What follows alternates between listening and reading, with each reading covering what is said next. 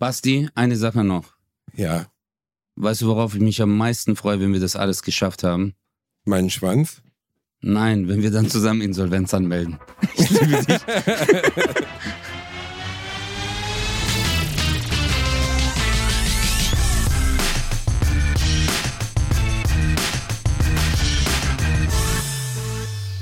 Ladies and Gentlemen, willkommen zurück zu einer neuen Folge von Bratwurst und Baklava. Der kleine Basti ist heute ein bisschen müde, das heißt, Ötze muss ihn durchtragen durch diese Folge. Ötze, wie geht es dir? Welcome to the world of the Turkey and I love you everybody. I'm in Turkey right now. I don't speak German. Oh, you don't, äh, träumst du schon in Türkisch jetzt? Ich äh, träume in Türkisch. Ich. Basti, sobald du den deutschen Ruf Luftraum verlässt, du merkst schon, ich habe jetzt schon Schwierigkeiten, Deutsch zu Ja, sprechen. ich merke schon, ist schwierig, ne? Verstehst du? Dann gebe ich den deutschen Pass ab und dann packe ich meinen türkischen Pass aus, auch meine türkische Flagge. Ich habe eine Jacke, Und dir da ist eine türkische sofort Flagge drauf. Schnurrbart, ne? Sofort. In dem Sofort, Moment, wo du Digga. den, du Auf- gibst den, du gibst, absolut. du gibst den Pass Genau. ab und sofort ist der Schnurrbart da. Mein, meine Körperbehaarung nimmt um 70 Prozent zu. Mein Haarausfall wird noch intensiver. Also sobald ich lande, habe ich einfach nur noch zwei Haare auf dem Kopf. Verstehst du? Eine Halskette. Und im Flugzeug gibt es direkt neben dem Sitz, geht so so eine Vorrichtung hoch, da ist eine Gebetskette drin. Verstehst du auch so?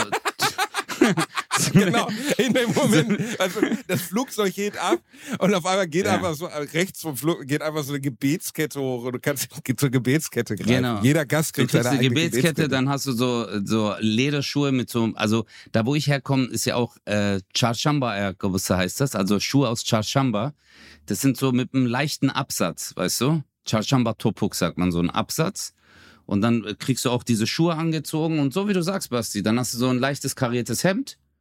Und dann steige ich Mhm. aus und dann genieße ich meinen Türkei-Urlaub. Dann bin ich der Türke, den man halt sonst nicht kennt, weil ich spiele das ja in Deutschland. Hm, du, bist, du Verstehst du? spielst den Deutschen, ja, ja. Ja, ja, ja, ich spiele das so, haha, ja, ich mag das hier. Und ja, ich bin ja jetzt auch, aber sobald ich dann Morok verlasse, verstehst du, und dann sehe ich so Deutsche am Flughafen, dann mache ich die gleich dumm an. Ich so, was, was, was kannst du kein Türkisch, wa- Alter? Was ist los mit dir? Erstmal, erstmal direkt eine Schelle geben. Und Ja, machst du gleich. dir dann auch, machst du ja auch Kolonnen drauf dann? Ja, ne? Direkt neben der Gebetskette kommt, so, Colonia, eine, kommt, so, kommt so eine kleine Flasche mit Colonia hoch, oder? Nee, nein, nein, nein. Sobald wir landen, dann kommt so ein äh, Greifarm, der packt dich dann kopfüber, kommst du einmal in so ein Kolonia-Bad, bleibst immer zehn Sekunden, damit es richtig in die Porn zieht. damit so, ähm, verstehst du? Also damit Ach, das das die, ach gefälschte... so, bei, bei, bei Turkish Airlines ist in den Sauerstoffmasken, wenn die runterfallen, dann kommt Das aus den Colonia. Sauerstoffmasken Colonia raus. Ne? Also für Colonia, den Notfall, ja. für, für eine Notlandung muss man theoretisch einfach tief Colonia einatmen, dann geht's einem direkt besser. Ja, es geht, es geht ja nicht um den Duft. Also deine Körperflüssigkeiten werden ausgetauscht mit Colonia. Verstehst du? Also diese ganze, das, äh, das, äh, das Blut aus dem Lymphsystem, alles wird rausgepresst. Du hast dann einfach nur noch Colonia. Nur noch, Ko- ich habe letztens das erste Mal Colonia überhaupt, weil es gibt in Köln den sogenannten Suchdön oder so, Sucuk-Döner. Da gibt's einen Döner, ein, ein Dönerspieß, der besteht nur aus Sucuk-Fleisch. Oh und äh, da waren wir bei einem Junggesellenabschied, wir sind da vorbeigefahren, was ich, äh, auf der einen Seite fand ich die Idee ganz cool, auf der anderen Seite ist das so ein Bauwagen und da gibt's auch nichts, wir standen im Regen mit unserem Sucuk-Döner, die haben keine Sitzplätze oder so. Egal. Ja, der okay, Sucuk-Döner okay. an sich war gut und die haben direkt auf der Theke, haben die Colonia stehen. Und dann habe ich meinen ganzen deutschen Kartoffelfreunden, weißt du, weil ich bin ja sowas wie der türkische Botschafter meines Freundeskreises. du? ja, ja, es ist so. Es ist so zwischendurch. Ich erkläre denen alles so, das ist ein Gebetsteppich, Ja. das ist ein, ein ne, verstehst du? Und dann habe ich denen das Ja, Colonia ja. gezeigt. Und ich habe so richtig fett aufgeschnitten. Ja, Colonia ist total wichtig für türkische Menschen und äh, Ja. das wird überall gereicht und das steht aber auf dem Tisch und alle gucken mich so an und ich so, ja, es ist einfach, also ich bin so wie Marco Polo, ich bin einfach weit Aber- gereist durch dich. Du hast mir die Welt der Türkei geöffnet. Auf jeden Fall, du so, okay, und wenn euch einer angreift, er stecht dir so zwischen die Rippenbögen und dann. Genau. Bam, bam. Und dann halt. Aber ich bring dir, halt. diesmal bringe ich dir, ich bringe dir aus Samsung. Das hatten wir beim letzten Mal, hatten wir das ja mal besprochen, dass du nicht weißt, wie Colonia, aber ich bringe dir wirklich Colonia aus meiner Heimat mit. Du hast mir noch nie was aus dem Urlaub mitgebracht. Ich habe dir jetzt aus Bali was mitgebracht. Ja. Du hast Guck es noch mal, nicht du bekommen. Fickfehler. Warte mal ganz kurz, warte, genau darum geht's. Verstehst du? Erst kommt der Vorwurf. Guck mal, ich habe gesagt, ich bring dir Colonia mit und diese Dreckssouvenirs, die du gekauft hast im Urlaub und dir nach so zehn Tagen gedacht hast, ja, ich brauche das nicht, machst du jetzt einen auf, weil ich gesagt habe, ich bring dir Colonia mit. Ja, du hast mir nie was mitgebracht, aber ich habe dir, und dann, Amanach, ich habe doch gerade gesagt, ich bring dir was mit, du Wichser. Was, was Jetzt heißt, mit, du, was heißt, mit, mit, äh, mit hallo, deiner was Made in China Bali-Maske. Nee, nee, nee, nee, entschuldige mal, ich habe dir einen Aschenbecher gekauft, wo ein singender Sombrero-Pinus drauf ist. Also jetzt hör mal wieder auf. Ich habe Ja. den letztes bei Nanuna nach für 9 Euro gesehen und da habe ich gedacht, in Bali gab's den für drei, da habe ich zwei mitgenommen. Du hast jetzt Ja. zwei Aschenbecher mit einem Penis, der ein Sombrero aufhat, der an so einen, äh, so einen Aschenbecher dran gemacht ist. Und äh, wenn man an der linken Seite draufklickt, dann singt der La Cucaracha oder Guantanamera. Aber ja, du musst gut, dafür ich rauch. Gut, ich nicht Ja, mehr rauch. Ich gut, kann, ja, gut, ich kann nur noch es den ist Penis jetzt- benutzen. ist jetzt ein schwieriges Geschenk, aber ich dachte, du freust dich. Also ich habe jetzt wirklich, ich habe Ja. da auch lange nachgesucht und der Verkäufer hat auch gesagt, das ist alles handgemacht. Und habe ich gesagt, okay. Ist, äh, ich war, ich habe, ich habe wirklich äh, Andenken auf. Bali. Ich meine, äh, habe ich dir die Geschichte vom Mann mit der offenen Hose erzählt? Ja, Ja, die, ne? die hast du schon zweimal Die hab ich erzählt, schon genauso erzählt. wie den Ja, Kakapo. Ja, aber wie absurd, ey. Und bitte, bitte hört auf, bitte hört auf, mir die Kakapo-Fakten zu schicken. Du glaubst nicht, wie viele Leute gedacht haben, dass sie kreativ sind, indem sie mir den Artikel von ZDF Info über den Kakapo schicken. Ey, ich habe über 2000 Nachrichten zum Kakapo bekommen. Wirklich. Aber ich, warte, ich kann eigentlich Schatzi, Schatzi, hör mal Ich kurz weiß, zu. ich mein weiß, lieber Basti. ich weiß, Guck mal, wenn du weiß. in einem Podcast seit über Jahren eine Geschichte zwölfmal erzählst und immer wieder sagst, habe ich dir eigentlich schon was über den Kakapo erzählt? Verstehst du? Mit deinem, äh, Alter, du hast Demenz, Demenz. Verstehst du? Du hast Demenz und vergisst, dass du Demenz hast. Das ist, das ist das Harte bei dir. Und dann erzählst du Sachen, das ist, äh, du bist, in, ist das Inception? Ja, Inception. Ich bin in meiner Inception in meinem eigenen. Okay, ich bin danke. Das ist übrigens eines der größten Probleme, die man wirklich mit Demenz hat. Ne? Also meine Oma hat ja Alzheimer. Das Problem an Menschen beispielsweise mit Alzheimer ist, dass sie halt nicht verstehen, dass sie Alzheimer haben und das wieder vergessen. Was dazu führt, dass du in einer e ewigen Spirale bist, wo du versuchst, dem anderen zu erklären, dass er vergesslich geworden ist. Er begreift es, versucht sich anders zu verhalten und vergisst es aber dann wieder. Und dann fängst du ja von vorne an. Das ist echt grausam. Mhm. Das ist ziemlich beschissen. Aber wir wollen jetzt nicht Negatives sagen, weil ich habe dir auf Bali was ganz Tolles mitgebracht. Ja, Super sag mal, was scharf- hast du mir mitgebracht? Super scharfe Chips habe ich dir gekauft. Ist das geil? So Art wie Pringles, aber da steht drauf und raus, dass selbst für Balinesen es nicht essbar ist. Also das, da sind sieben, sieben Chilischoten drauf und ich habe den Verkäufer gefragt, wie scharf das ist und er hat nur gelacht. Also die sind so scharf, dass dein Arschloch für immer zugeht, wenn du die isst. Wenn du nur eine davon isst, ist dann entweder dein, dein, dein, deine Nasennebenhöhlen sind für immer frei und dein Arschloch ist für immer zu. Es könnte sein, dass du daran stirbst. Aber ich habe sie gesehen. Ich hab, da, freut, da freut sich der, So da freut sich der Ötze bestimmt richtig. Nee, aber guck Ja. mal, Basti. Ich habe immer gedacht, es gibt keine Steigerung von Bastard. Aber du bist Bastard, Bastarder, Basti. Verstehst du? Das ist so. Motto, was bringst du Mir mit ist Chips mit, die scharf sind dann? mir ist mir ist gerade übrigens eingefallen, dass du gar nicht gerne scharf isst. Ich hasse scharf. Nee, also ich kann es nicht mehr so wie früher essen. Früher habe ich scharf gegessen, aber jetzt gar. Aber kennst du das? Du gehst in Urlaub und dann kauft man immer Sachen, die man eigentlich nie wieder anfasst. Die landen in der Schublade und man bringt auch immer Freunden etwas mit. Kennst du doch so, so, man geht nach Venedig, man reist nach Venedig und dann bringt man so Miniatur-Venedig mit. Oder so Oh, ein ja. Miniatur-Rom. Was, weil es ja immer noch Mode ist, dass jeder eine Vitrine mit 2000 Gläsern, Porzellan und Kristallstücken aus dem Jahre 1734 mit 8 Meter Staubschicht obendrauf immer noch da. Kennst du noch Leute, die Vitrinen haben? Und so Souvenire äh, da aufstellen, die du mitbringst? Naja, guck mal, wir kommen beide aus einer Zeit, in der Vitrinen hip waren, ne? Also in den 90ern war Vitrine, weil mein Bruder hatte zum Beispiel eine Vitrine, da ist er betrunken mal reingefallen, als er 16 war. Und ich wollte dann, als ich so 14 wurde, wirklich, mein Bruder hat es geschafft, besoffen, der, mein Bruder hat es geschafft, besoffen in seine Vitrine zu fallen und noch besser, er, er hat angefangen, ähm, äh, Kontrabass zu spielen. Und dann hat er sich einen Kontrabass geliehen von, ähm, von der Musikhochschule Gelsenkirchen. Und dann jetzt rate mal, wer besoffen in seinen Kontrabass reingefallen ist. Auch mein Bruder. Nein. Das ist wirklich schwer zu erklären, wenn du bei der, bei, mit so einem 3000 Mark Kontrabass ankommst. Da fehlt einfach der Kopf, so die Hälfte, weil du Ja, reingefallen bist. das ist. Aber Also er hat gern getrunken. Das halten wir mal so fest. Ja, gut, getrunken ist jetzt übrigens äh, ist, äh, ist jetzt einfach nur ein Platzhalter für den Konsum von allen möglichen anderen Scheiß. Aber getrunken klingt so viel gesellschaftsakzeptabler. Also er war betrunken. Ja, das ist gut. Und ja, ist besser, ne? Und bei, jetzt Vitrine. Ähm, jetzt Vitrine. Und ich wollte dann auch eine Vitrine haben. Und ich hatte ganz lange, auch noch in meiner ersten Studentenwohnung, eine schwarze Vitrine mit äh, komplett verglast, mit schwarzem Holz.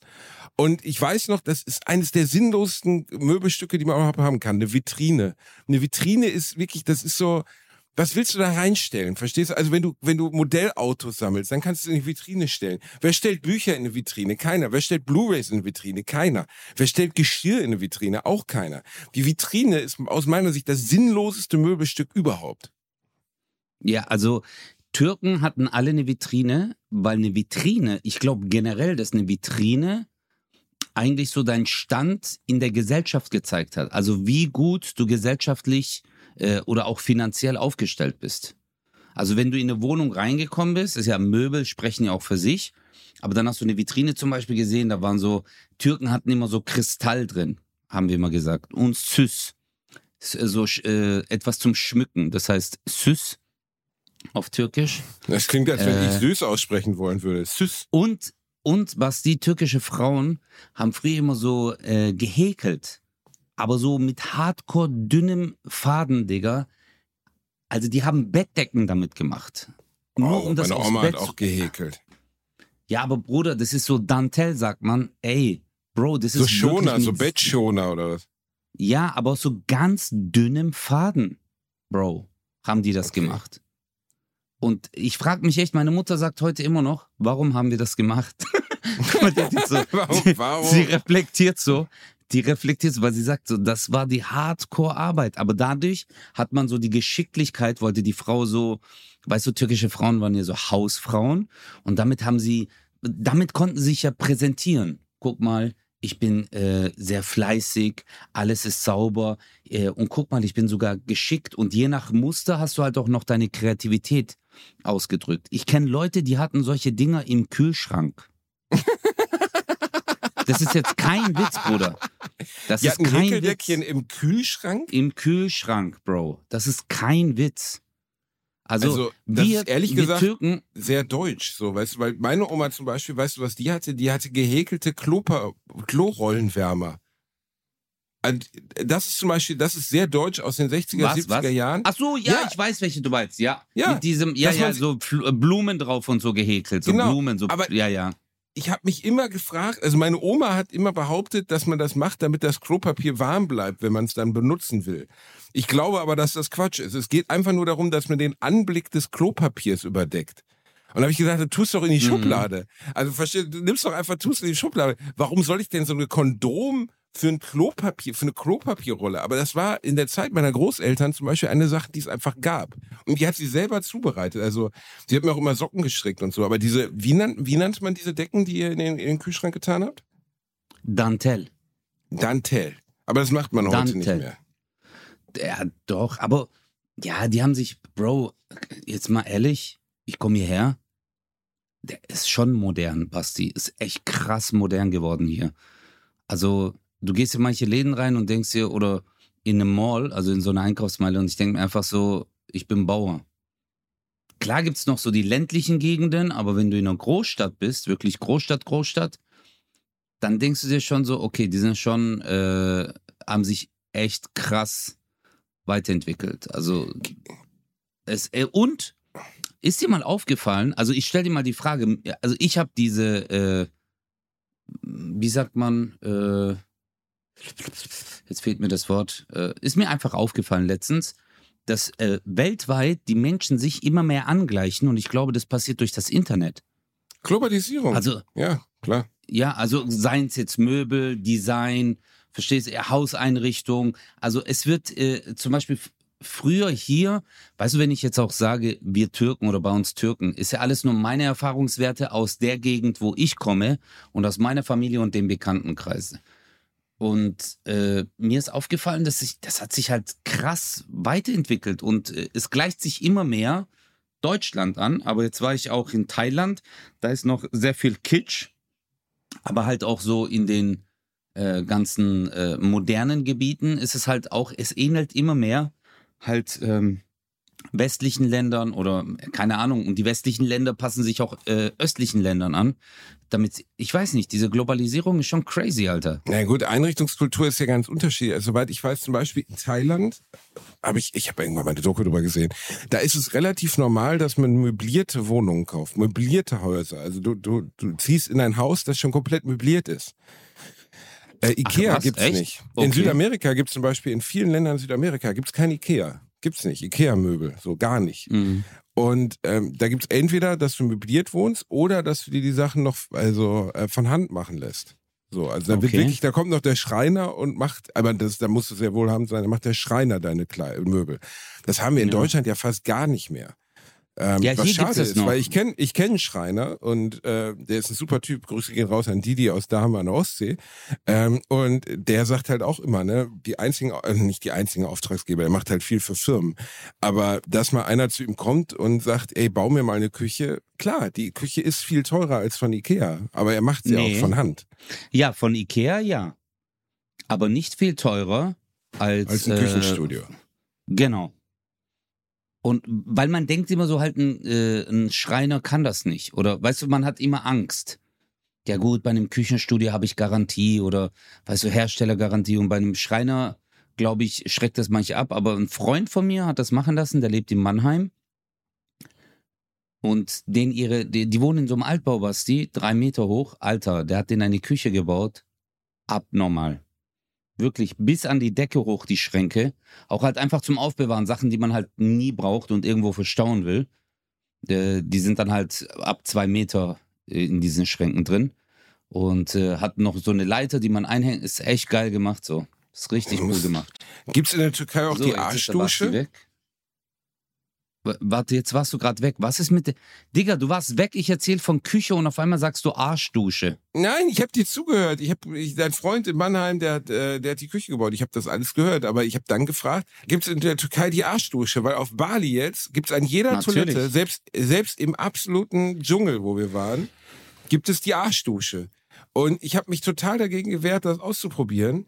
Und wenn ich ganz ehrlich bin, am Ende habe ich manchmal mehr zehn Minuten lang nur das Arschloch geduscht. Das ist echt super. Ich liebe es.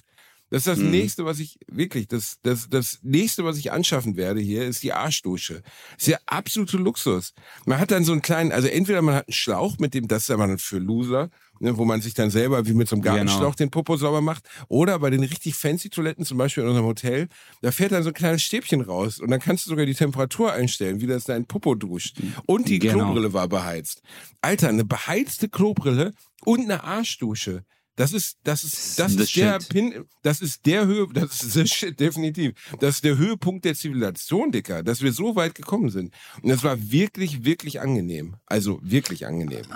Also hier, äh, ich kannte das ja auch nur aus, äh, aus der Heimat hier. Äh, Früher haben die sich ja immer nur den Po gewaschen. Also was heißt nur? Das ist ja dann das. Äh, Ist eigentlich Diese- sehr reinlich, ne? Ja, es ist sehr reinlich. Also du hattest immer, früher hatten wir diese Plumpsklos hier, dass du dich Mhm. äh, in die Hocke, jetzt gibt's ja so europäische Toiletten, also so Sitzklos, wo sagt man hier äh, Europa, äh, europäische Toiletten, äh, auch mit der Düse und so mit der Wasserdüse. Ähm, bei uns ist ja die Kultur immer mit Klopapier, aber hier ist auch so, du hast eine, so einen kleinen Hebel, den drückst du, das was du, ist ja High-End-Gerät, was du gesagt hast. Das ist Killer, Alter. Manchmal sitzt man da, ein bisschen die Arschbacken auseinanderziehen, noch ein bisschen Dickdarm spülen. Weißt du, wenn du schon mal, wenn du schon mal spülen darfst, dann komplett. Aber ich finde das auch voll angenehm. Und dann wischst du eigentlich nur noch mit einem Klopapier und machst dann trocken. Mir- Ich, also ich habe wirklich beim allerersten Mal ist es ein komisches Gefühl. Also wenn ihr jetzt, ihr seid noch nicht Popo duschen entjungfert, also ihr fangt an, ihr seid Beginner, okay? Ihr, ihr Ja. tastet euch da erstmal langsam ran.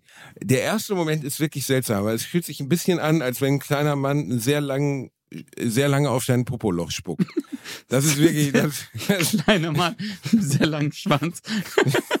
ja genau. Also so, so stelle ich mir, so stelle ich mir vielleicht so den Beginn von Analverkehr vor. Ich, ich weiß es ja nicht. Und aber dann fängt es an, wirklich eine Top-Nummer zu sein. Also es ist wirklich, ich habe nachher, ich habe da relativ lange drauf verbracht, weil es mir so gut gefallen hat. Allerdings ihm- ihm- warm, allerdings warm. Ja, im Wa- Warm ist äh, natürlich killangenehm, aber das ist ja im Islam ist das ja eigentlich verankert. Das, äh, das musst du machen. Du musst dich äh, untenrum waschen, zum Beispiel. Ja, untenrum Das, waschen äh, ist ja, ist ja das eine, aber es, Nee, also Popo. Äh, Du musst den Popo immer nach dem Dinger eigentlich mit Wasser waschen. Tachret nennt man das. das ist im Islam verankert, oder? Ja, das ist eigentlich. Das steht, das, sind, ist, äh, das ist eins der zehn Gebote. Der Popo muss gewaschen Nee, die werden. Pflichten, äh, nee, es gibt so Pflichten vor dem Gebet. Weißt du, das heißt, die, äh, die Reinigung äh, halt nach dem Toilettengang, dann die äußere Reinigung, dass du auch komplett saubere äh, Klamotten haben musst. Weißt du, deine Reize bedeckst, äh, Richtung Mekka, bete. Also es ist so alles, es Ach so, so, du darfst, du darfst zum Beispiel mit dreckiger Kleidung nicht in eine Moschee gehen? Ich, ich weiß Sollte man- sollte man vermeiden.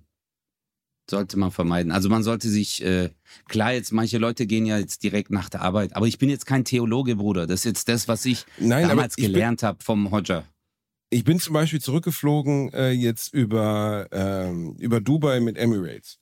Und in Emirates wird sogar angezeigt im Flugzeug, ähm, wo du dich gerade befindest nach Sonnenstand und wann die Gebetszeiten sind, nach Zeitverschiebung.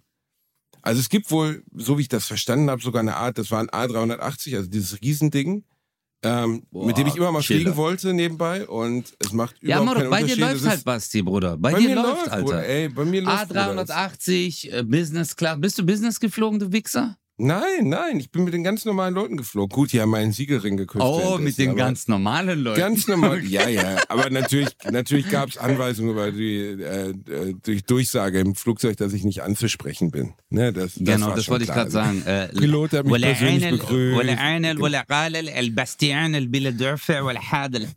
Hotel ich Colonia. Hab zwei, ich habe zwei unterschiedliche Situationen im Flugzeug gehabt, über die ich mich sehr aufgeregt habe. Der erste Flug von, von Denpasar nach Dubai war richtig scheiße, weil die Leute Warum? waren richtig unfreundlich von der Emirates.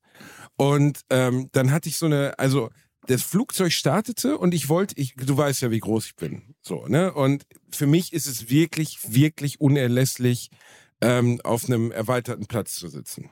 Ne?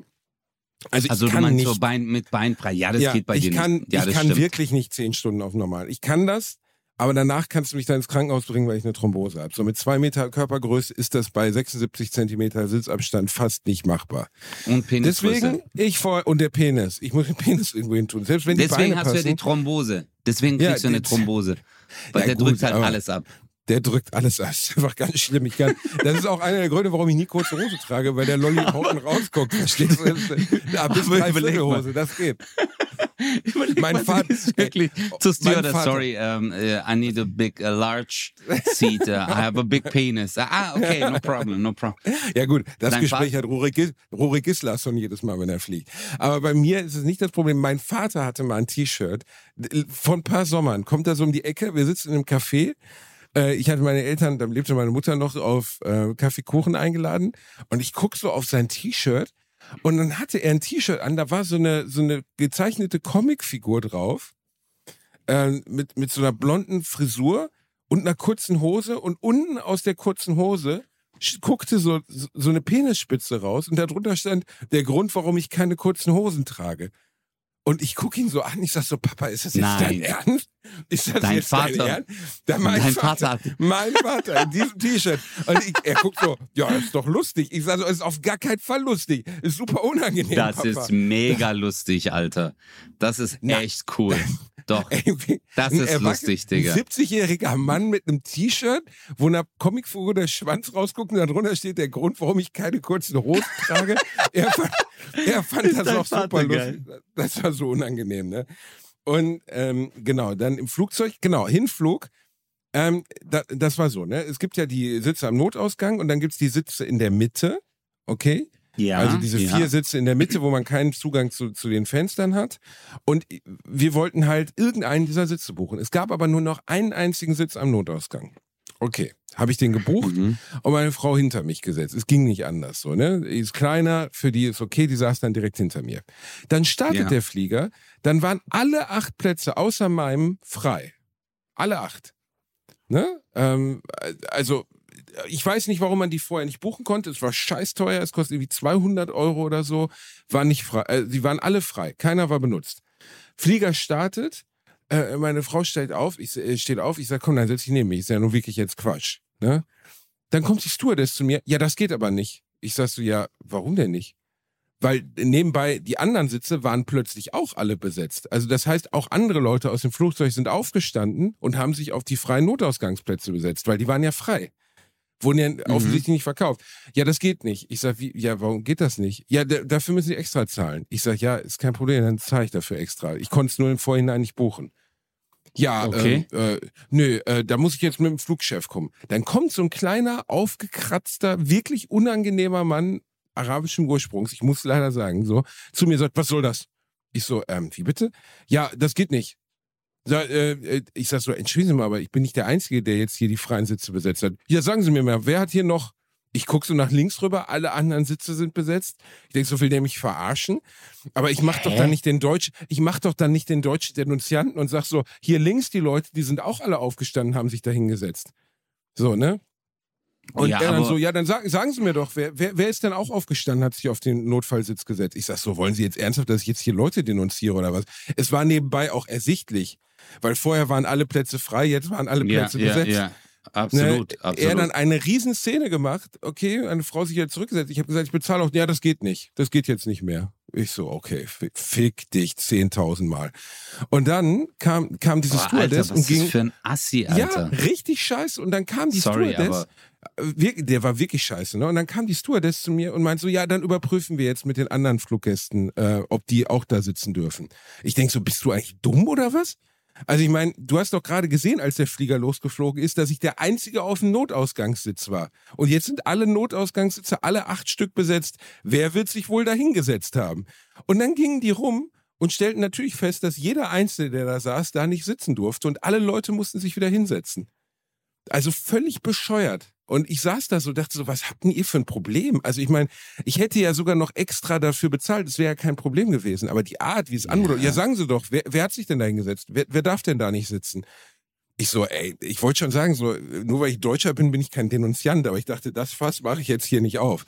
Aber es war ja, wirklich also, unangenehm. Also, ja, ich glaube, das ist, das hat nichts mit Denunziant zu tun oder sonst irgendwas, Basti. Du hast, das, das ist eine ganz normale Reaktion von dir gewesen. Ich meine, ich hätte genau das Gleiche gesagt. Ich hätte das Gleiche gesagt.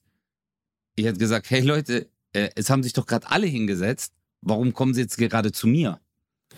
Also, ich genau die gleiche Ansage hätte ich auch. Und du hast ja noch angeboten, du so, hey, ich zahle das Upgrade, ist doch kein Problem. Ich, ich, ich verstehe ich hab, Ich habe zu der gesagt, ich habe zu der gesagt, ich wollte vorher diese Sitze buchen online. Es war nur dieser eine frei. Meine Frau muss extra hinter mir sitzen. Ich zahle von mir aus auch den zweiten Sitz. Ja, ja, das, äh, ich hole den Flugchef. Dann hat der Typ mich angeblafft und dann war es auf einmal nicht mehr möglich, es zu kaufen. Dann war ich schon so richtig angepisst und habe gedacht, was ist das für eine Drecksfluglinie? Was ist mit denen nicht in Ordnung? Ähm, mit wem bist wobei du geflogen? das halt immer also welcher Flug war das? Emirates. Emirates, Emirates, die als die sicherste und beste Fluglinie der ganzen Welt gelten. So. Und das muss man sagen, Service an Bord war auch okay. Und auf dem zweiten Flug von Dubai nach Frankfurt, die waren mega. Die waren total nett, total bemüht, total freundlich zu den Gästen. Auch Emirates? Der, auch Emirates, genau das gleiche. Das war dann der dann A380. Das andere ja, war, dann, war kein A380. Ja. Aber dann hast du vielleicht ein scheiß Team erwischt? Oder Boah, die waren gestresst? Ja, aber trotzdem blöd. Also, äh, weißt du, manchmal denke ich mir, hey, Leute, die Leute kommen gerade vom Urlaub, ist doch okay, bietet das doch dann an. Also ich meine, wir sind doch so fortgeschritten, man kann das doch irgendwie im System einpflegen, dass wenn man neben diese Shops, äh, das geht zum Beispiel bei Eurowings. Bei Eurowings haben die das letztens, stimmt, während dem Flug oder äh, direkt am Anfang des Fluges haben sie gesagt, äh, wir haben noch ein paar Sitze mit Beinfreiheit frei. Wenn Sie ein Upgrade wünschen, dann wenden Sie sich bitte an unser Flugpersonal. Das haben die sogar gesagt. Das weiß ich noch. Ich, also, habe ich auch schon mal erlebt. Und finde ich für auch mich okay. war es dann schwer, aus dem Kofferraum dann halt hochzuklettern. aus der Hunde, du bist aus der Hundebox einfach nicht rausgekommen. Das habe ich mich übrigens, einfach, einfach das habe ich mich übrigens immer gefragt mit Leuten, die ihren Hund mitnehmen. Ne? Der, also, vielleicht bin ich auch dumm, aber der Frachtraum von so Flugzeugen, der ist doch nicht beheizt, das ist doch kalt. Oder? Ja, das denke ich mir auch immer. Es steht doch immer Anzeige draußen, minus 50 Grad. also, also ich glaube schon, dass der irgendwie so abge dass der safe ist, dass da irgendwie, weil sonst würde ja auch deine ganzen Güter, würde ja auch alles gefrieren. Also ich denke mal, dass da drin Oh, so stimmt. fünf Grad Ja. sind oder so. Ja. Aber ich glaube nicht, dass der normal beheizt ist wie der Kabineninnenraum. Plus, ich stelle mir auch immer, Otto zum Beispiel ist genau an der Grenze, dass ich ihn nicht mehr ins Flugzeug mitnehmen kann. Also ich könnte ihn, du darfst ja nur Hunde mitnehmen, die du in so einer Art Transportbox tun kannst, die dann auch auf den Schoß passt. Und dafür ist Otto einfach zu groß. Das geht also nur mit so Okay. Taschenratten wie Chihuahuas oder so. Mhm. Das heißt, Oh ich müsste. Otto, ich müsste auf. Otto, ich müsste Otto zehn Stunden in so eine Box tun und die in dieses Flugzeug laden lassen. Was muss das für ein Hund ein Horror sein? Der Ja. checkt das ja gar nicht. Also, weißt du, der wird dann da verladen von irgendwelchen Leuten, wird dann in so einer Box, wird dann da so reingeschoben in so einen Raum mit Koffern und mit anderen Hunden und Mhm. sitzt da einfach zehn Stunden bei, bei spärlichem Licht in so einem Flugzeug. Das muss für einen Hund, weißt du, ich meine, das ist insgesamt, äh, Hunde sind wundervolle Lebewesen. Ich liebe Otto über alles, aber ich kann ihm natürlich nichts erklären. Ich kann ihm nicht erklären, ja, okay, du musst jetzt zehn Stunden warten, wir, wir holen dich nachher auf jeden Fall wieder ab. Ich habe Otto auch noch nie eine Hundepension gegeben. Viele Leute machen das ja mit ihren Hunden. Ich habe das einmal Ja, wie, mit wie, unserem wie läuft ersten das ab? Hund. Weißt du, wie das geht? Also, Ja, äh, wir- unser erster Hund war mal in der Hundepension. Da ist meine Mutter nach zwei Tagen hingefahren und hat ihn wieder abgeholt, weil sie so ein schlechtes Gewissen bekommen hat. Weil meine Eltern wollten irgendwie zur Ostsee oder so und wollten dann mal ohne Hund. Ich weiß nicht mehr genau den Background, das ist schon zehn Jahre, 15 Jahre her. Und dann haben sie den in eine relativ teure Hundepension in Gelsenkirchen gegeben. Das war auch okay, dann kriegt jeder Hund so einen Zwinger, wie im Tierheim am Ende, nur ein bisschen schöner eingerichtet. Mhm. Und dann können die draußen zusammen spielen, aber so funktionieren Hunde halt nicht. Hunde sind ja Rudeltiere, weißt du, die Rudel fügen sich ja zusammen. Das ist nicht, du steckst nicht einfach zehn Hunde zusammen und dann verstehen die sich wie so eine äh, runde Reisegruppe. Das ist einfach nicht, das funktioniert in dieser Art und Weise nicht. Das heißt nicht, dass Hundepensionen nicht funktionieren, nicht, dass ich jetzt böse Nachrichten bekomme. Das kann durchaus äh, je nach Hund unterschiedlich gut funktionieren. Aber ein Hund versteht natürlich nicht, warum er nicht mehr bei seinem Rudel ist. Also der weiß ja nicht, ey, in zehn Tagen kommt ihr wieder. Das, das kann ich Otto ja nicht erklären. Wir fahren jetzt in Urlaub und in zehn Tagen holen wir dich wieder ab. Also, Ja, wobei man natürlich auch okay. sagen muss, dass Hunde auch ganz unterschiedlich gebunden sind an ihre Besitzer. Ne? Also Möpse, was, was ich jetzt habe, was wir jetzt haben, ist, ist der wahrscheinlich gebundenste Hund, den man sich vorstellen kann. Der ist so stark auf, auf uns geprägt, dass das unmöglich wäre, den irgendwo anders hinzugeben. Dagegen zum Beispiel Beagle, ne, kennst du, der Snoopy-Hund? Ja, natürlich. Beagle, Beagle haben zum Beispiel keine Rudel, die haben, ich glaube, es heißt Rotten, ich weiß nicht genau, ist ein anderer Begriff. Und Beagle haben eine, haben eine psychologische Veran Veranlagung, dass die nicht eng aneinander gebunden sind. Die Struktur, in der die leben, ist nicht wie ein normales Hunderudel. Das heißt, wenn du, wenn du äh, einen Beagle aus seiner Familie nimmst, wa- was nicht heißt, dass man das tun sollte, ist es einfacher für den, als wenn du zum Beispiel einen Mops aus, seine, aus seinem Rudel nimmst. Otto würde, würde komplett eingehen. Das äh, Aber checkt der gar nicht. Ba Basti, ähm, im, im Flugzeug, also äh, nur damit ich das richtig verstehe, im Flugzeug darfst du nur ganz kleine, also die, äh, ist es so eine ähm, genormte Box, die die Fluglinien haben, da müssen die reinpassen. Boah, ist eine gute Frage. Also es muss so eine Art Handbox sein, kleiner als das Handgepäck, glaube ich. Und da muss der Hund komplett reinpassen. So, so war die Regel früher immer. Otto muss ja sogar in der Deutschen Bahn einen Hund und einen Maulkorb tragen, ne? Das wollte ich Hunde dich gerade fragen, durch- das ist in ja, der. Bahn. Ja, also du darfst jeden Hund mit in die Bahn nehmen, aber er muss einen Maulkorb tragen. Otto hat kein Maul. Was für einen Maulkorb soll ich denn da drauf machen? Ja, du musst so eine. Fetischmaske. Nee, du musst so eine Fetischmaske aus dem KitKat du? Store.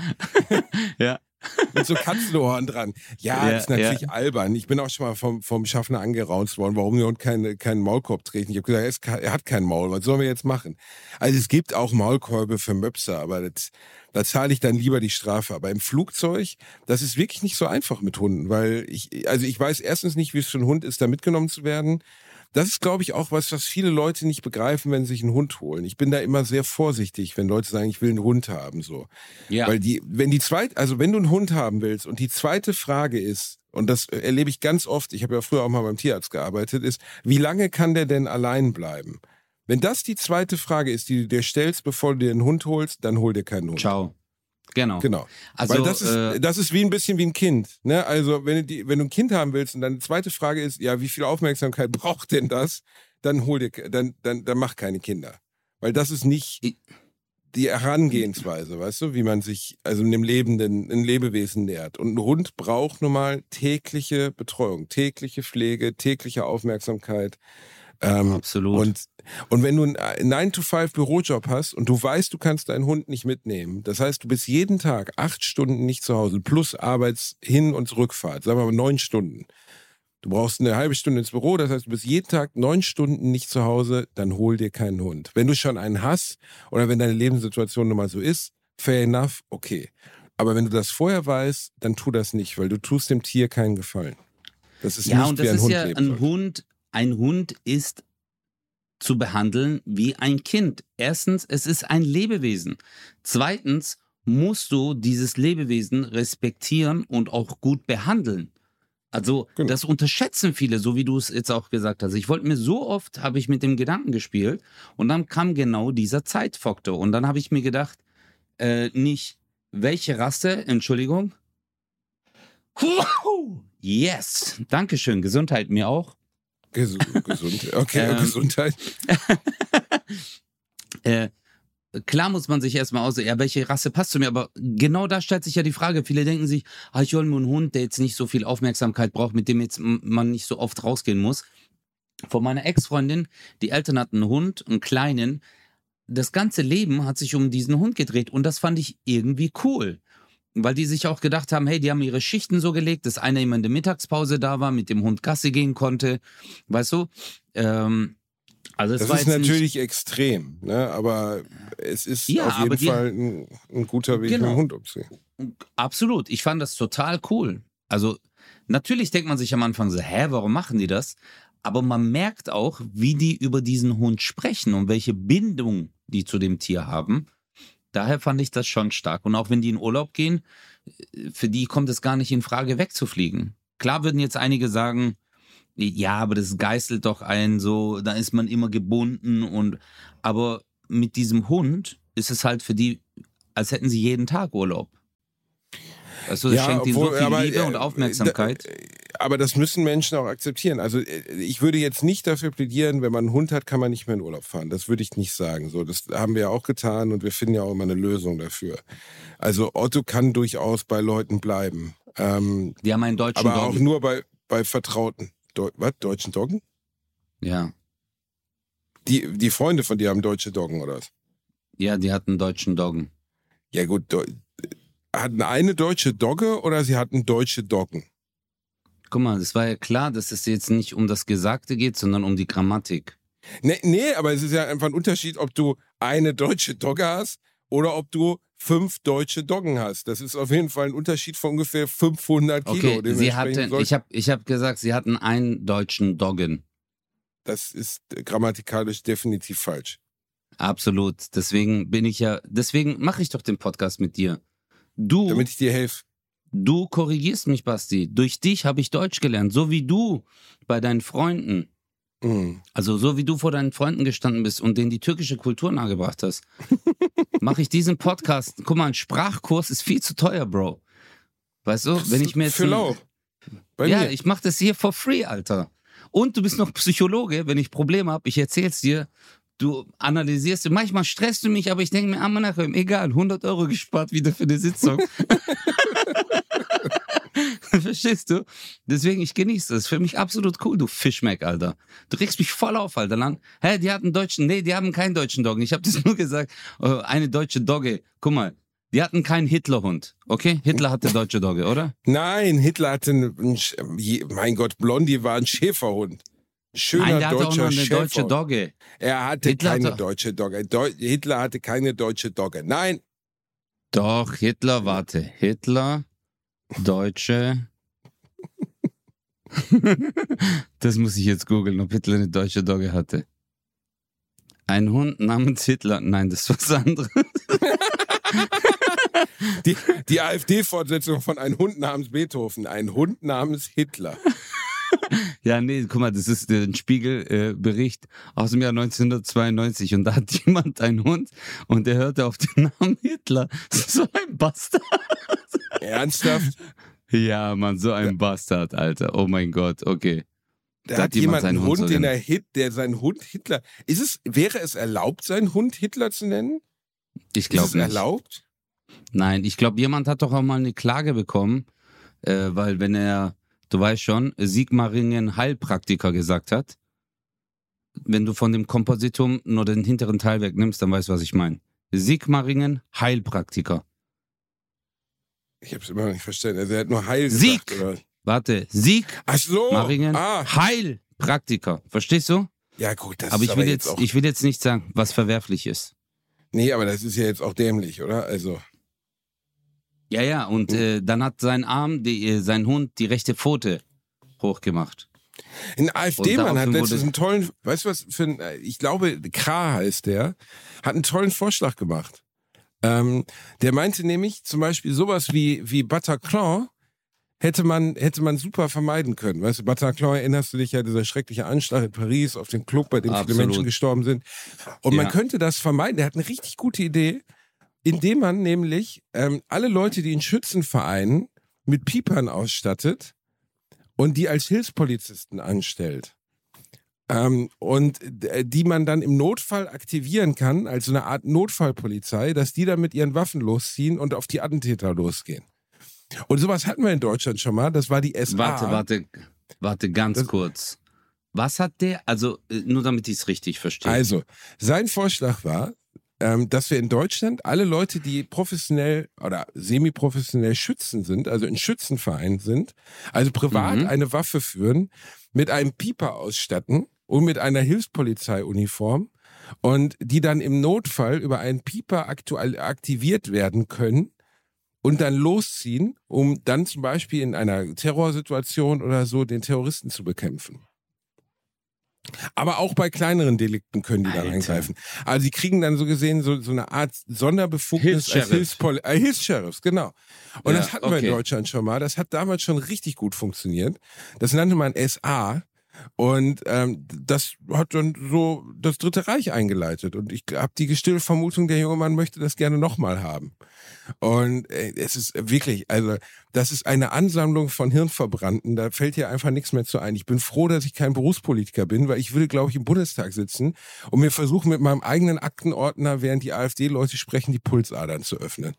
Es ist wirklich einfach, du sitzt da Wow. und musst dir die- diese Scheiße anhören und denkst so, sei ja eigentlich völlig wahnsinnig. Wir sollen jetzt Ja, aber das ist- sollen, das ist doch nicht ja, euer Bro, Ernst. also ja, das ist ja eine Legitimation, alles machen zu dürfen. Richtig. Also für diese Leute, äh, äh, für die Leute, die dann Hilfs-Sheriffs sind. Ich meine, guck mal, Polizisten haben eine jahrelange Ausbildung, bis die eine Schusswaffe führen dürfen und äh, werden jedes Jahr geschult oder gehen viele Schulungen durch. Ich weiß, einige sagen jetzt, ja, aber Polizei ist so, ist ein Rassist. Also ich finde, wir haben ein, äh, klar gibt's schwarze Schafe, aber wenn ich Probleme habe, ich rufe die Polizei, Digga. Verstehst du? Es sind geschulte Leute, die haben äh, auch äh, Sonder, ähm, wie sagt man, äh, Teams halt, die auf äh, SEK, GSG 9 etc., die halt auf sowas spezialisiert sind und fertig. Also sowas kannst du nicht verhindern. Das sind halt Terroristen, das sind auch Psychopathen, weißt du? Aber um Psychopathen zu bekämpfen, lasse ich nicht andere Psychopathen, die ich die nicht ausgebildet sind, hier auf äh, Leute los, weißt du, weil äh, sowas kann richtig krass außer Kontrolle geraten. Richtig, das kann richtig, das, das, das ist auch schon mal richtig krass außer Kontrolle geraten. Also dieses, dieser, dieser Gedanke einer Zivilpolizei in Deutschland von Leuten, die ausgebildet an der Waffe sind, oh Mann, oh Mann, oh Mann, oh Mann. Wie man das in diesem Land, das diese Geschichte hat, vorschlagen kann, das ist mir ein Rätsel, aber gut. Das sind ja auch ganz Ja, spezielle Bro. Kandidaten, die da unterwegs sind. Ja, aber es, es, es gibt ja, was ich halt so hart finde, ist halt, dass ähm, eine Situation wie die in Paris, die war schrecklich. Absolut. Aber dass man nach, dass man nach all den Jahren das rauskramt, um äh, etwas durchdrücken zu wollen oder einen Vorschlag zu machen, also das ist genauso dumm, weißt du? Also es ist Ja, gut, schrecklich. die Alter. Du Situation, kann, die Situation, das muss man schon zugeben, das hat jetzt nichts mit der AfD an sich zu tun. Die Situation in Paris war natürlich kein Einzelfall. Ne? Das ist ja nicht der einzige. es äh, gab viele von Terroranschläge, natürlich. Genau, es war Ja. nur der, der eindrucksvollste oder der, der folgenvollste und der grausamste, weil er so effektiv war. Ähm, ich habe auch kein, zu, ich habe auch kein, kein, kein Universalmittel, wie man sowas verhindert. Natürlich nicht. Aber ich glaube, den Otto Normalbürger, das ist ein bisschen wie in den USA. Weißt du, du hast in den USA ja auch immer wieder dieses, ähm, a, a bad guy with a gun is only stoppable with, from a good guy with a gun. Das Und hat wenn- Donald wenn Trump die- ja auch gesagt. Genau. Und wenn irgendwas die amerikanische Waffenpolitik oder die amerikanische Geschichte nun wirklich beweist in den letzten Jahren mit diesen unglaublich vielen Waffentoten, dann ist die durchgängige Bewaffnung der Bevölkerung definitiv kein Hilfsfaktor. Also, weißt du, in den Absolut. USA haben, haben so viele Privathaushalte eine Waffe und es kommt so, so unvorstellbar vielen Waffentoten im Vergleich. Ich weiß nicht, warte mal, einmal, ich google es einmal ganz schnell. In Deutschland waren es, glaube ich, im letzten Jahr 86 oder sowas. Und in den USA waren es, das ist jetzt die offizielle Über äh, Zahl, 20.000. über 20, 2022. über 20.000, ja. Über 20.000 Tote in einem Jahr. Steigende Tendenz. Also äh, Ja. 2017 15.000, 2018 14, 15, 19, 2020 und ab da an ging es noch weiter hoch. Also wenn wirklich irgendjemand glaubt, dass, dass, äh, dass die äh, Bewaffnung einer Bevölkerung hilft, um Gewalt einzudämmen, dann hat er einfach gar nichts verstanden. Also das ist definitiv kein Weg, um Gewalt einzudämmen.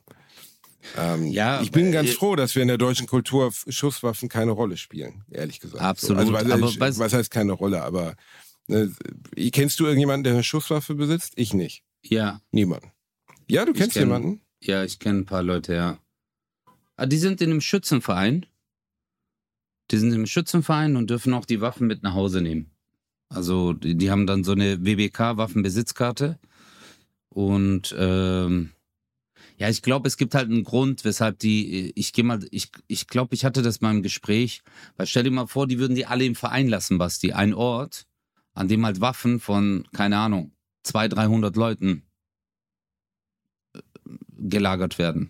Das muss ja dann ein Hochsicherheitstrakt sein. Also, verstehst du, wenn du schaffst, da einzubrechen und diese Waffen zu entwenden, dort vor Ort, dann kannst du mal überlegen, was dann los ist. Ja, ist ja auch okay, dass die Leute, wenn die ausgebildet sind, das mit nach Hause nehmen, wenn sie das wollen. Aber Ja. Waffen spielen in der deutschen Kultur oder spielen jetzt relativ, eine relativ geringe Rolle gefühlt. Also, und ähm, wenn du das dann vergleichst mit den Waffentoten der USA, dann hast du ja relativ schnell einen Trend. Also dann ist ja einfach klar, woran es liegt.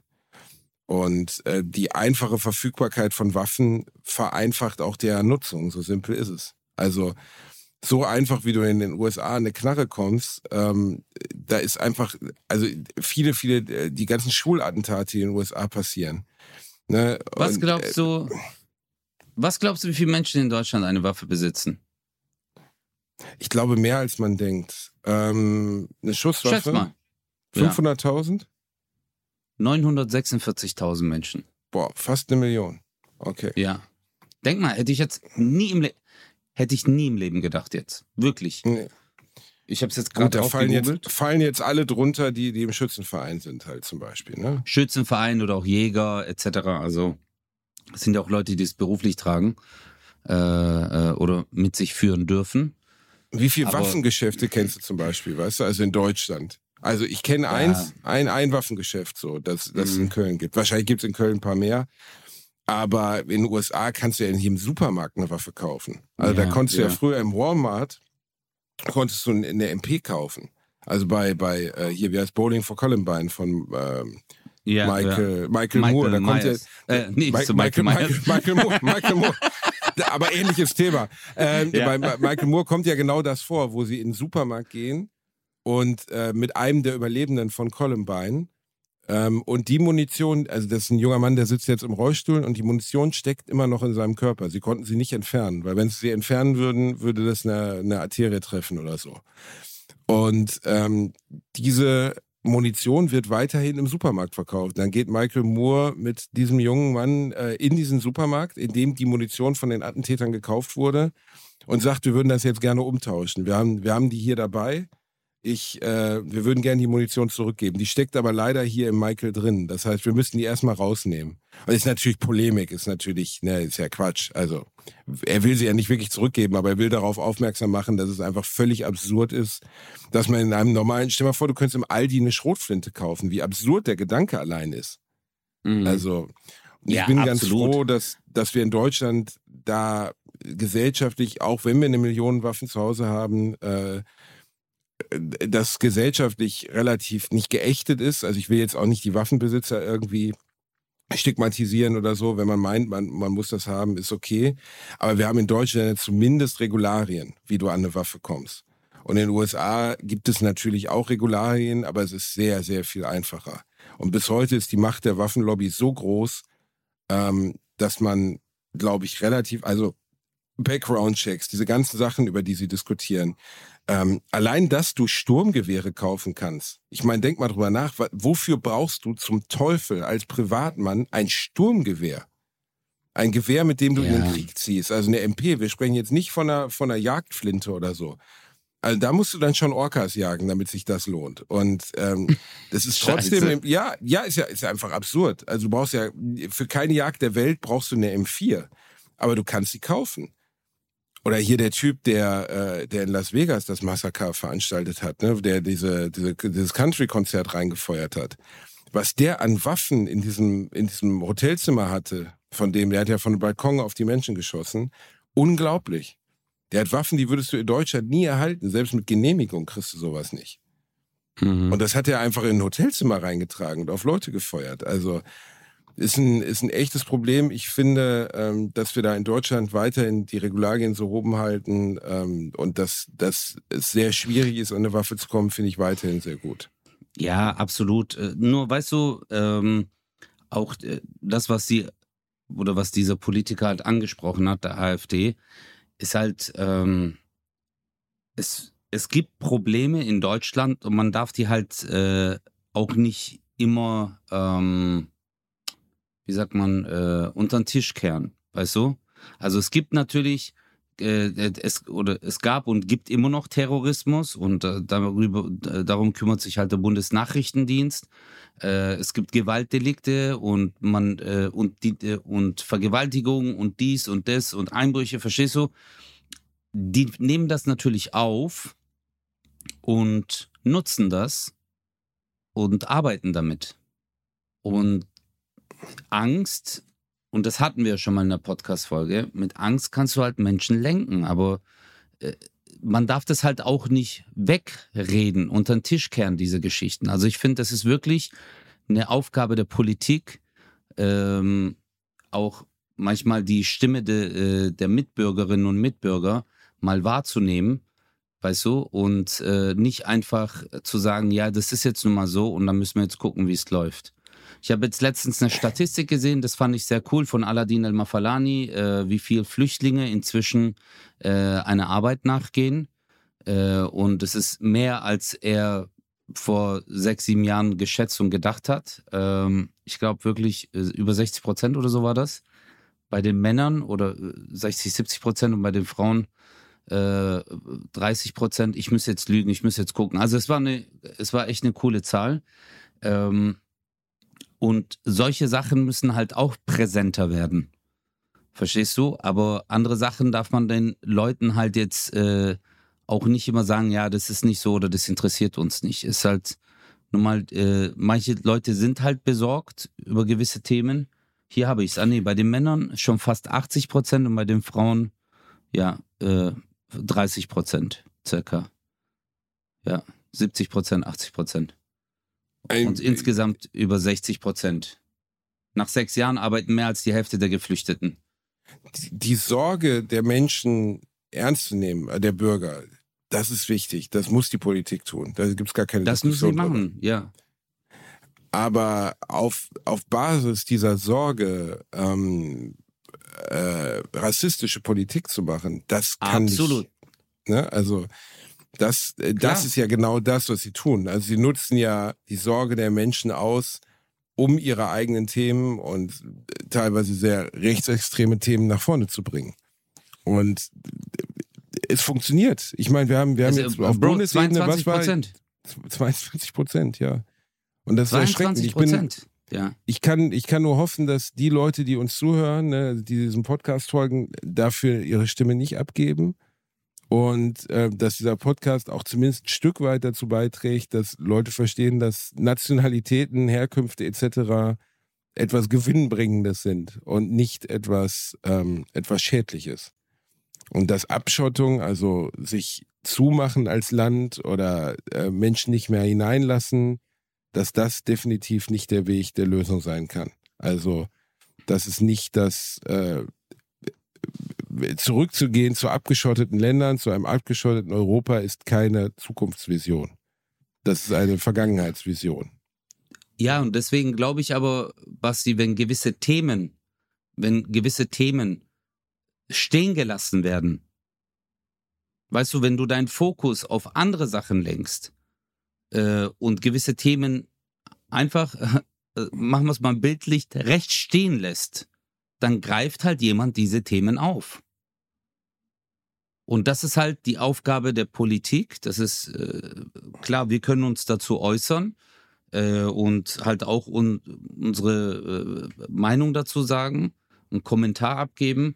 Aber letztendlich ist es halt die Aufgabe der Politik, sich halt äh, um sowas zu kümmern. Und so wie du sagst, eine Abschottung bringt nichts, weil die Probleme liegen ja wo ganz anders. Wir können nur die Symptome werden gerade bekämpft, aber nicht die Ursachen. Und es gibt halt Armut in vielen Ländern, es gibt Hunger, es gibt Leid, es gibt Krieg. Und man muss halt wirklich gucken, äh, dass man das irgendwie in den Griff bekommt. Und äh, das ist eine globale Aufgabe, ist ja nicht nur auf nationaler, sondern auf internationaler Ebene eine Aufgabe. Ich, also es ist eine sehr schwere Aufgabe. Aber du siehst ja überall, Bro, guck mal, Italien. Äh, Hardcore-Rechtsruck. Und da werden Reden geschwungen, da kriege ich manchmal Gänsehaut. Und äh, ich habe halt Angst, dass das in, in Deutschland dann klingelt und dann heißt es auf einmal so, guten Tag, wir sind da.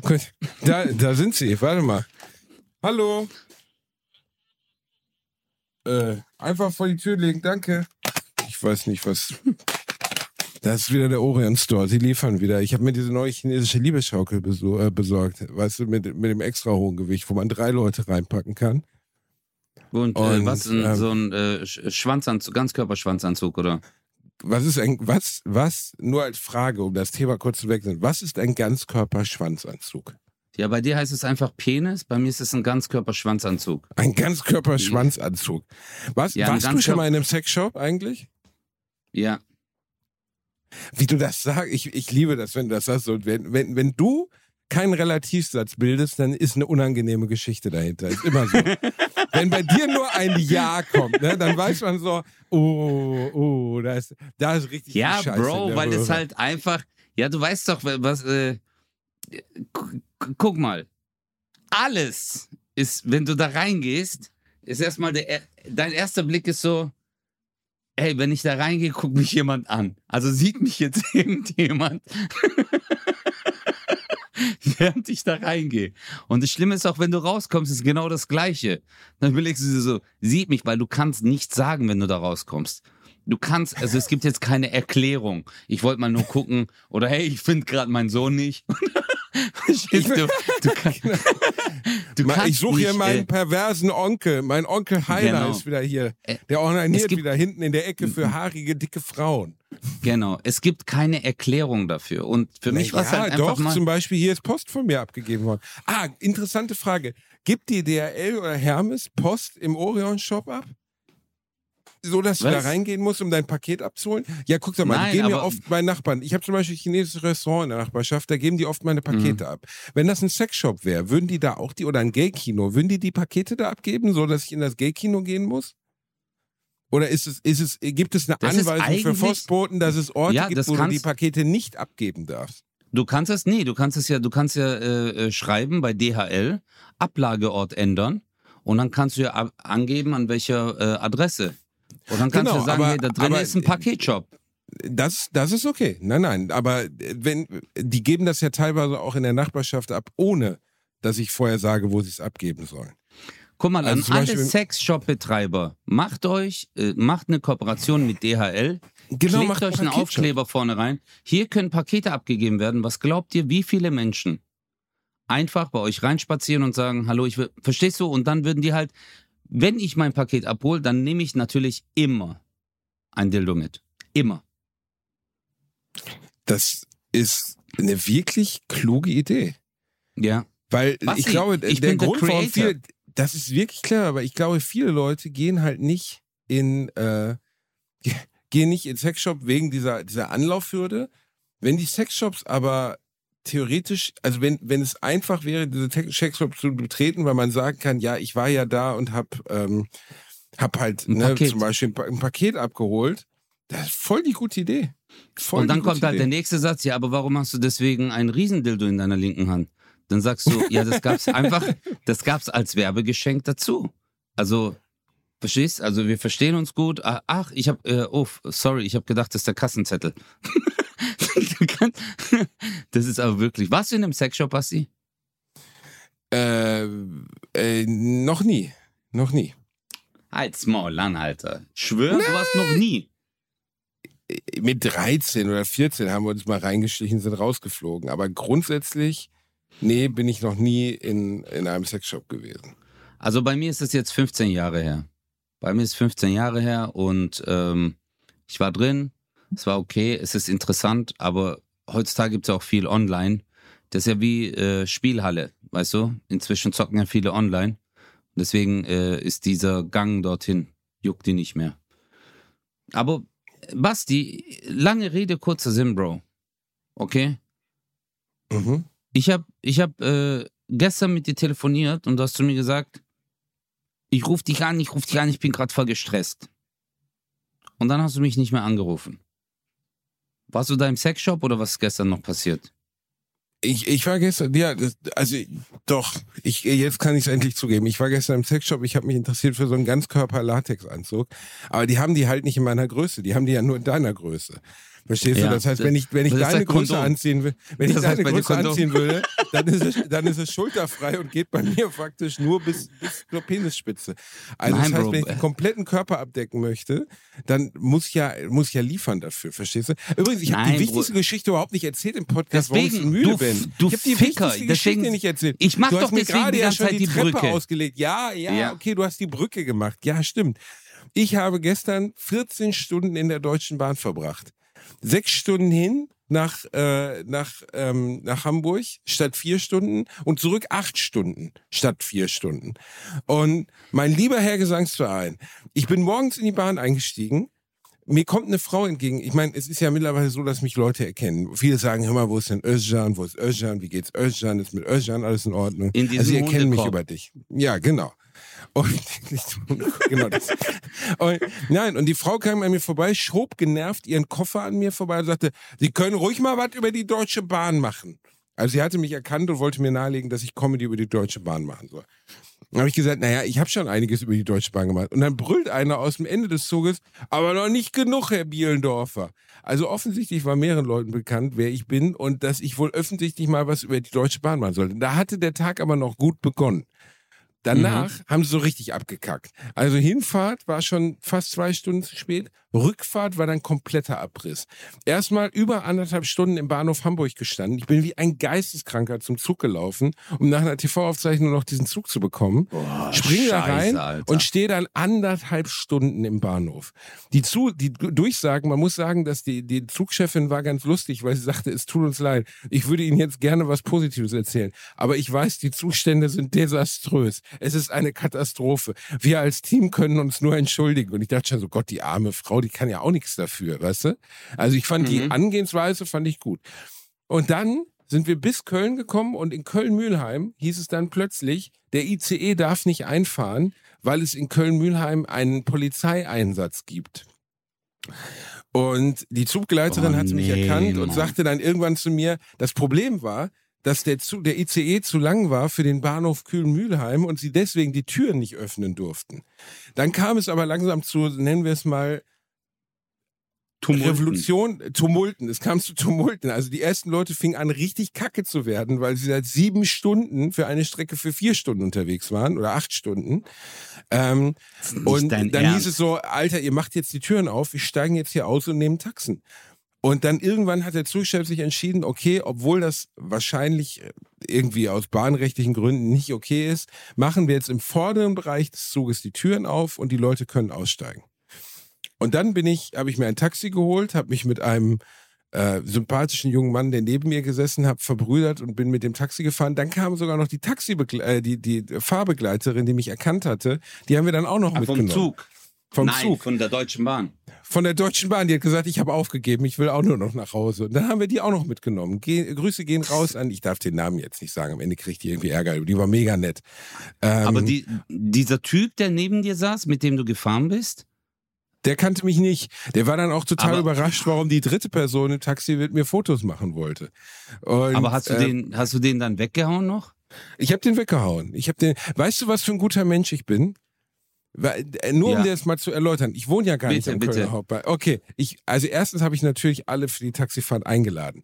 Zweitens, das ist aber nicht das Tolle. Oh, War, das warte, warte. Cool von dir. Ich habe ich hab kein Taxi genommen, sondern so ein Ride-Ding. Das Problem an diesen Ride-Dingern ist, die können immer nur zu einer Destination fahren. Die fahren nicht mehrere. Sondern du sagst, wir wollen dahin. Dann sagten die beiden, aber sie müssen zum Hauptbahnhof. Ich wohne ja gar nicht am Hauptbahnhof. Das heißt, mhm. ich bin dann mit denen zum Hauptbahnhof gefahren, bin da selber ausgestiegen im Regen und mit dem Roller nach Hause gefahren. Nein. Und die, die haben mich wirklich angeguckt und dann sagte die Flugbegleiterin, du bist aber wirklich nett. Also, wie, du musst jetzt gar nicht hier raus? Ich sag, nee, ich, ich wohne nicht hier. Aber ich dachte, ihr müsst jetzt zum Hauptbahnhof und ihr müsst ja noch weiter. Also dachte ich, es wäre sozialer, wir fahren alle zusammen zum Hauptbahnhof. In dem, also in dem Moment habe ich dann auch gedacht, also wenn ich jetzt das Bundesverdienstkreuz kriege für die Aktion, würde ich es nehmen. Absolut. Weil wer, wer macht das schon? Also wer würde wer so bescheuert sein, nach acht Stunden Bahnfahrt noch nicht mal das Taxi für sich alleine zu nehmen und nach Hause zu fahren, sondern die anderen, die er gar nicht kennt, erstmal zum anderen Bahnhof zu fahren und von dort aus dann einen Elektroroller zu nehmen, der nebenbei nach der Hälfte der Strecke aufgegeben hat, sodass ich noch 20 Minuten laufen musste. Also man sagt ja immer, tue Gutes und podcaste drüber. Das ist ja. ganz wichtig. Man muss, ja. Nee, aber das fand ich echt, die Geste fand ich cool. Warum hast du dir kein Taxi vom Hauptbahnhof genommen? Weil du zu geizig warst, oder? Du Kartoffel, nee, Alter. ach, weil ich, äh, äh weil doch, äh, hör zu, es gab eine es generelle Störung. Nein, es, es war am Regnen. Es gab eine generelle Störung äh, am Kölner Hauptbahnhof. Das heißt, alle, die am Kölner Hauptbahnhof weg wollten, haben ein Taxi genommen. Es waren gar keine Taxen mehr da. Nein, Alter. Ja. Boah, Basti, das was hast du durch... Ey. Moruk, ich wäre durchgedreht. Ich wäre amok gelaufen. Ja, ich war auch ein bisschen unentspannt. Aber die Zugbegleiterin aber weißt du, war nett. Aber Deutsche Bahn, eine Story habe ich auch noch. Ich war in Essen vor ein paar Tagen bei Nelson. Ähm, wir haben dort gekocht. Und dann bin ich in den Zug, also bin ich an den Hauptbahnhof und dann 16 Uhr fährt normalerweise mein Zug. Dann stand dort 15 Minuten Verspätung. Und ich sage, okay, komm, scheiß raus, ich warte am Gleis. Auf einmal stand da 50 Minuten.